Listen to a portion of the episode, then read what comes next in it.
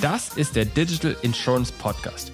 Ich bin Jonas Pieler und als Managementberater liebe ich Business Innovation und die Herausforderungen der digitalen Transformation.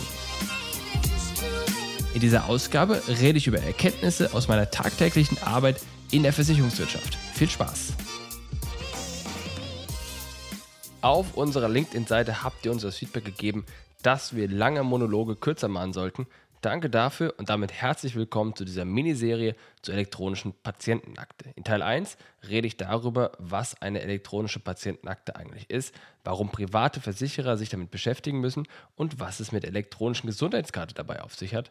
In Teil 2 besprechen wir, wie die Entwicklung einer Endkunden-App am besten organisiert werden sollte. Teil 3 wiederum beschäftigt sich dann damit, ob die EPA-App eigenständig sein oder in eine bestehende App integriert werden sollte. Und in Teil 4 vergleiche ich die Angebote der führenden Hersteller auf dem Gebiet aus Nutzersicht. Jetzt starten wir mit Teil 1 und den Fragen, was ist eine EPA? Warum sollten sich private Versicherer darum kümmern? Und was hat es mit der elektronischen Gesundheitskarte auf sich? Viel Spaß! Also Freunde, wir müssen mal über die elektronische Patientenakte reden. Wenn ich weiß, was es ist, das ist eine Dokumentenverwaltung mit denen Patienten beim Arzt Dokumente einreichen können. Sie können Dokumente auch vom Arzt bekommen. Und all das können Sie dann in einer App sehen. Diese Apps sind seit Anfang 2021 für alle gesetzlichen Versicherer, sagen wir mal, verpflichtend einzuführen. Das haben die auch natürlich dann entsprechend gemacht. Und jetzt sind natürlich die ganzen privaten Versicherer an der Reihe und müssen sich die Frage stellen, machen wir das oder machen wir das nicht? Und mal unter uns, ich würde sagen, das machen wir. Denn ich glaube, das ist eine Wahnsinnschance, die hier dann die Versicherer insgesamt aber auch da die privaten Krankenversicherer haben, dass sie eine App auf den Markt bringen, die echt umfassend und komplex ist, eine Art von Struktur und Infrastruktur, die sie alleine so niemals hätten hinbekommen können. Was meine ich damit? Lass uns nochmal vor Augen führen, was diese App leistet und was man damit machen kann. Bisher war es so, dass wenn ich jetzt beim Arzt war, dann bekomme ich in der Regel danach vielleicht einen Arztbrief zugeschickt oder auch direkt im Krankenhaus ausgehändigt und in diesem Arztbrief steht dann irgendein Befund drin, da steht dann drin, was, was vorgenommen wurde und so weiter und so fort. Wenn es dann weiterging zu anderen Ärzten, dann habe ich diesen Arztbrief mitgenommen, bin woanders hingelaufen und dann konnte sich mein neuer Arzt diesen Brief dann wieder durchlesen, weiß, was vorher gemacht wurde und kann daraus im Grunde aus auf meine Historie. Das gleiche gilt für Röntgenbilder, das gleiche gilt für andere Dokumente und Medien, die dem Kontext von irgendwelchen Untersuchungen und Diagnosen und Behandlungen anfallen. Das Problem war bisher, dass diese Dokumente und Medien dezentral gespeichert wurden. Beim Radiologen waren meine ganzen Röntgenbilder, dann gab es irgendwo noch ein MRT, da habe ich MRT-Bilder drin gehabt. Ich habe den Arztbrief selbst in der Hand gehabt und wenn jetzt ein neuer behandelnder Arzt auf meine Krankenhistorie zugreifen möchte, dann mussten die sich erstmal all diese Unterlagen zusammensuchen, Anfragen von den verschiedenen Stellen, die die erstellt haben und erst dann, sie hatten sie quasi einen umfassenden Blick. Und in manchen Situationen war es dann auch so, dass diese Dokumente einfach nicht mehr vorhanden waren oder man keinen Zugriff mehr darauf bekommen hat. Das soll mit der elektronischen Patientenakte alles passé sein. Alles wird zentral auf einem Server in dieser App gespeichert und ich kann dann Zugriff geben an einzelne Ärzte und Krankenhäuser, Institutionen, damit sie auf Dokumente zugreifen können, die ich dort entweder hochgeladen habe oder die andere Ärzte dort hochgeladen haben. Das setzt ja verschiedene Dinge voraus. Zunächst einmal, okay, ich muss diese App bauen, ja klar, aber das ist das Geringste. Das nächst Schwierige ist, ich muss die Infrastruktur hinter der App bauen. Das heißt, ich habe irgendeinen Server, da ist es irgendwie gespeichert, das kommuniziert mit meiner App, das wird verschlüsselt, da muss ich mich irgendwie einloggen und all so weiter und so fort. Das kann man sich auch noch vorstellen. Aber dann müssen die ganzen Daten, von denen ich gerade gesprochen habe, in diese App hinein. Und wie läuft das? Wenn ich das selbst über meine App hochlade, okay, einverstanden, dann ist das mehr oder weniger kompliziert. Im Zweifel mache ich ein Foto von einem Dokument, was ich ausgedruckt habe, lade es hoch, fertig. Aber jetzt wollen wir das ja auch so haben, dass dann Ärzte und Institutionen, Krankenhäuser die Sachen hoch und runterladen können. Und damit sie das machen können, muss das natürlich in die ganze Technik, die Telematikinfrastruktur integriert sein. Wir wissen alle, dass wenn wir zum Arzt gehen, dann haben die da ihre Computer, da haben die ihre Geräte, damit können sie Patienten verwalten und so weiter und so fort. Und irgendwo da da muss ja dann auch der Upload, der Download, der Zugriff, das Freigeben von diesen Dokumenten integriert sein. Und das allein könnte kein einzelner Versicherer bewerkstelligen. Und deswegen ist es gut, dass es quasi jetzt eine, eine bundesweite Initiative gibt, nenne ich es mal, die dafür sorgt, dass das Fahrt aufnimmt. Jetzt haben die gesetzlichen Krankenversicherer oder Krankenkassen haben vorgelegt und jetzt können und müssen die Privaten nachziehen.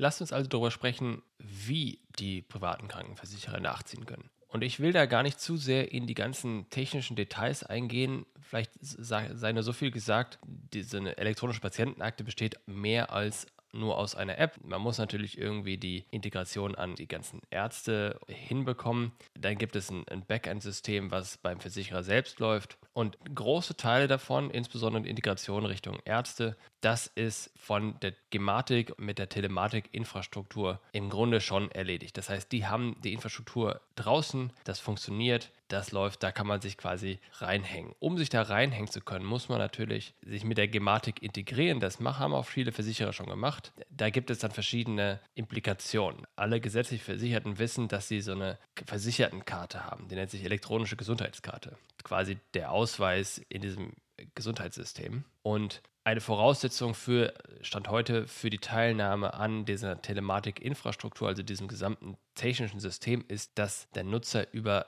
so eine K Gesundheitskarte identifiziert wird. Die gibt es als Plastik heute, es gibt Überlegungen, das virtuell zu machen, hat Vor- und Nachteile, kann ich gleich nochmal drüber sprechen. Jedenfalls ist das ein Aspekt davon. Der zweite Aspekt ist dieses Backend-System.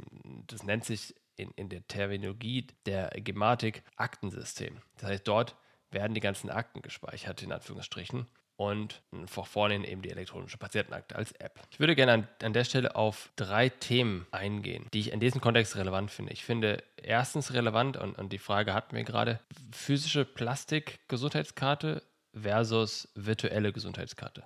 Zweitens, wie entwickle ich denn jetzt eine EPA? Mache ich das selbst? Kaufe ich das ein? Mache ich eine App? Mache ich zwei Apps?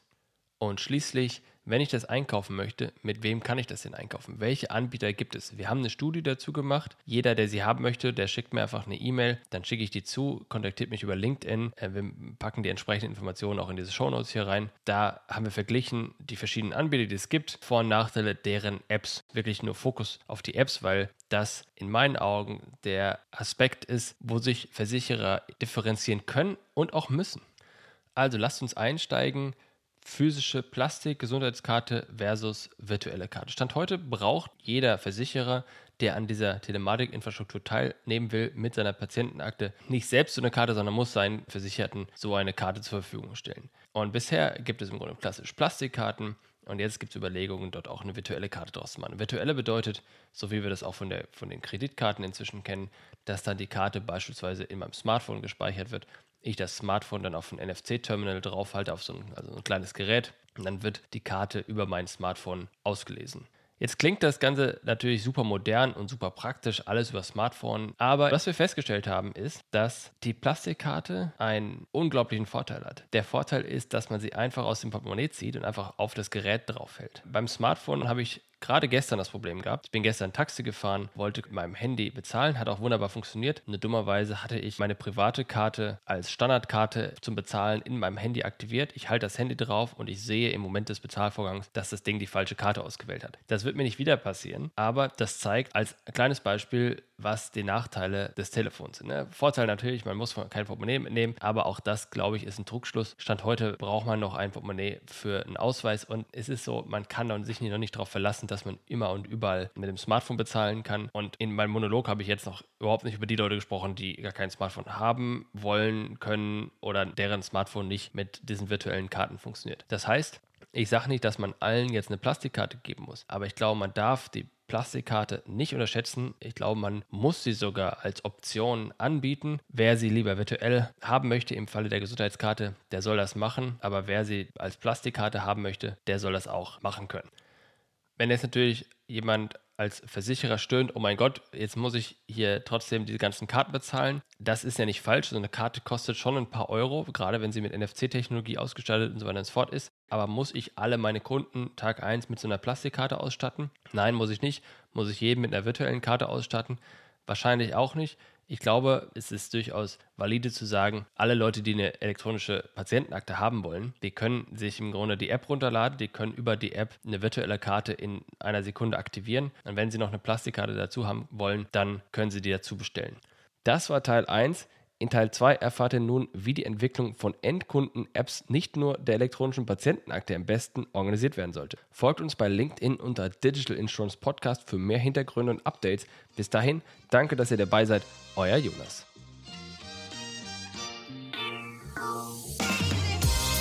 Das war eine weitere Ausgabe des Digital Insurance Podcast. Wenn dir diese Ausgabe gefallen hat, dann hinterlasse uns deine Meinung bei Apple Podcasts. Und wenn du wissen willst, wie du die Herausforderung der digitalen Transformation in deinem Unternehmen meistern kannst, kontaktiere mich per LinkedIn oder unter pilaco.com.